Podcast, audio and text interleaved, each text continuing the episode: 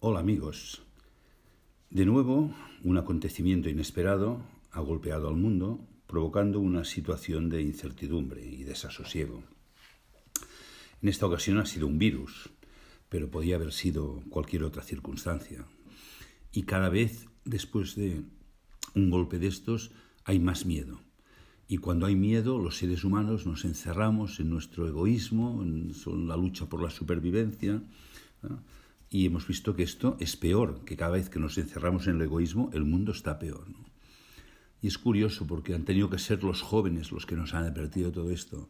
Greta Thunberg, como representante de un movimiento mundial juvenil, diciendo basta ya, pero con el tema del cambio climático, que es una expresión que no me gusta. ¿no? estamos destruyendo la Tierra pero la estamos destruyendo a nivel de la tierra, del medio ambiente y a nivel social. Millones de personas viviendo en malas condiciones, migraciones, eh, cada vez hay más desigualdad económica. decir, ¿hasta dónde vamos a dejar que esto llegue? Por eso pienso que si algo ha traído bueno este virus ha sido la oportunidad de ver de que el mundo estamos unidos. No podemos huir de la realidad, estamos todos vinculados.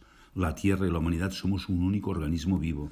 No esperemos y no lo quiero decir como una crítica, ¿verdad? Pero no esperemos que gobiernos políticos cambien esto. Eh, no sé si saben, creo que tampoco sabrían hacerlo, ni pueden, ni... En fin, no quiero caer en los tópicos, vamos a hacerlo nosotros, vamos a cambiar la situación. Y para cambiar la situación hay que empezar a hacer cosas que nos empoderen. Y una gran parte de nuestro poder está en nuestra decisión con el dinero.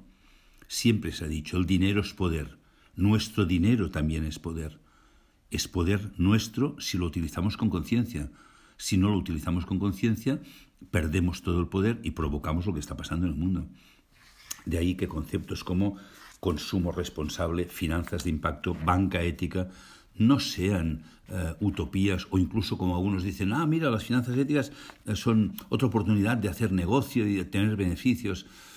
Sí, sí que lo son, pero por primera vez con la banca ética, las finanzas de impacto, ganamos todos. Es una oportunidad de que todos realmente podamos contribuir a un cambio de la sociedad, de volver a tomar las riendas de la vida en nuestras manos y darnos cuenta que la verdadera democracia no se realiza votando a un político cada cuatro años, sino que con nuestro dinero votamos cada día y decimos qué tipo de empresas y qué tipo de bancos queremos que existan y cuáles no el ejercer el dinero, usar el dinero con conciencia, es la verdadera democracia en la que votas cada día y decides qué mundo quieres.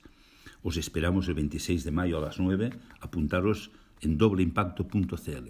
Muchas gracias por vuestra atención.